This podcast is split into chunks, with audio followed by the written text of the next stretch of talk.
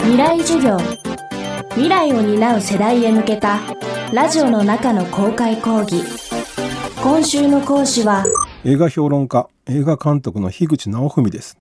未来授業今週は今みたい大島渚監督作品というテーマでお送りします。未来授業。この番組は暮らしをもっと楽しく快適に川口義賢がお送りします日本映画界において独特のスタンスで作品を生み出していった大島渚監督。1932年京都に生まれ1959年監督デビュー。社会の在り方そのものに強く疑問を抱き映画の常識を再構築する存在として注目されました。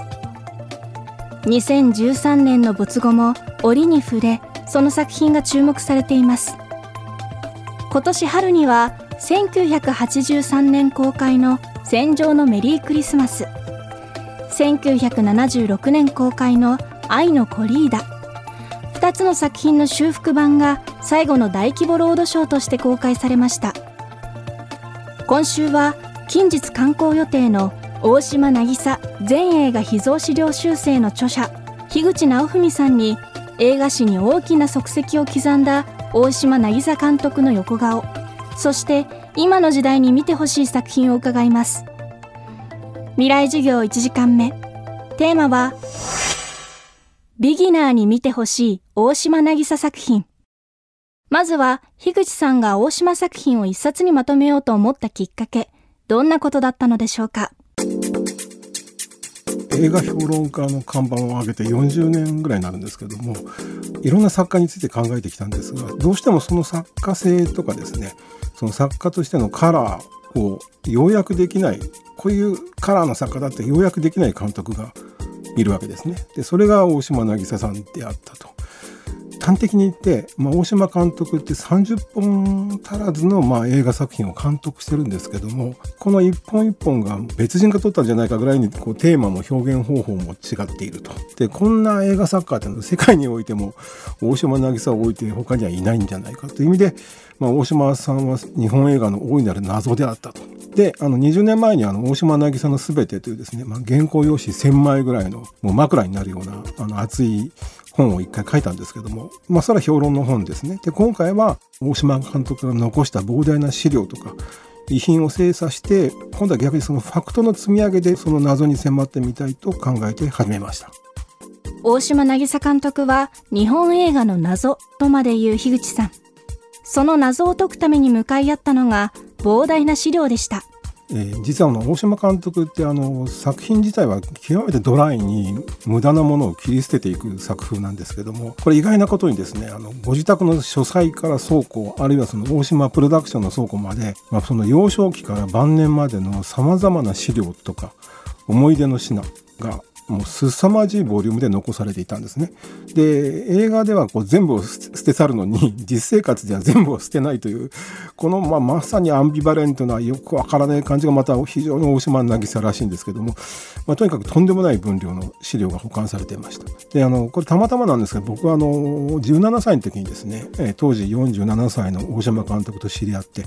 あの家族ぐるみと言ってお付き合いをさせていただいてましたんで、まあ、その信頼関係もあって普通ならこう踏み込めないところまで資料の創作活動調査活動をお許しいただいたんですね。でこれ大変ありがたいことなんですが逆に言うとこれによって底なしの調査となりまして、えー、資料を見て撮影するだけで4ヶ月を要しましてでそこにはあの中学校時代の算数のノートから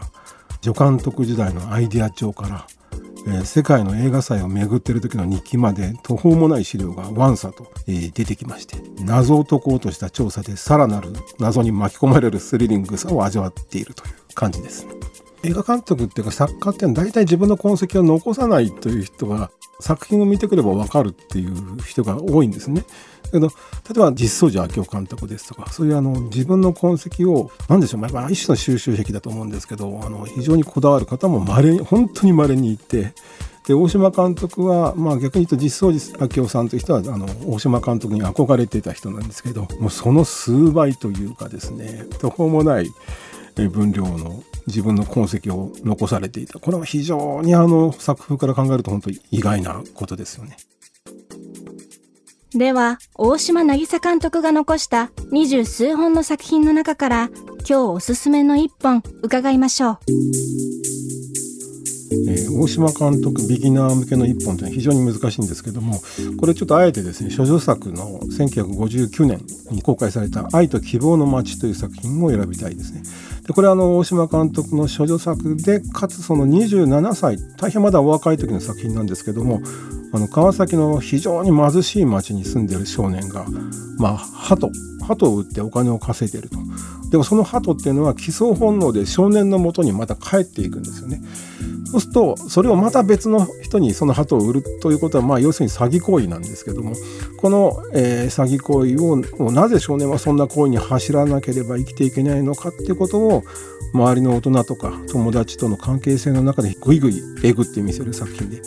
で全くあの無駄な情感をカットして極めて端正な文体で見るものに突きつけてくると。で大島作品の中では非常にあの大変分かりやすい直球の作品でビギナー向けなんですけども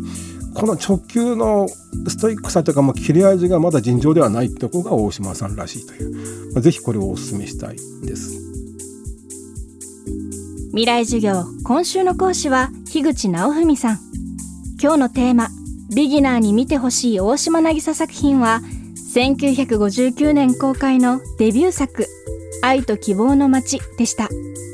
明日は Z 世代に見てほしい大島渚作品伺います。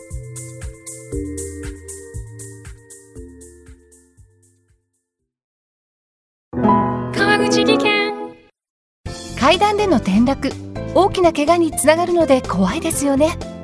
足元の見分けにくい階段でもコントラストでくっきり。白いスベラーズが登場しました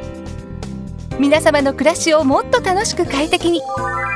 川口技研のスベラーズです。未来授業。この番組は暮らしをもっと楽しく快適に川口技研がお送りしました。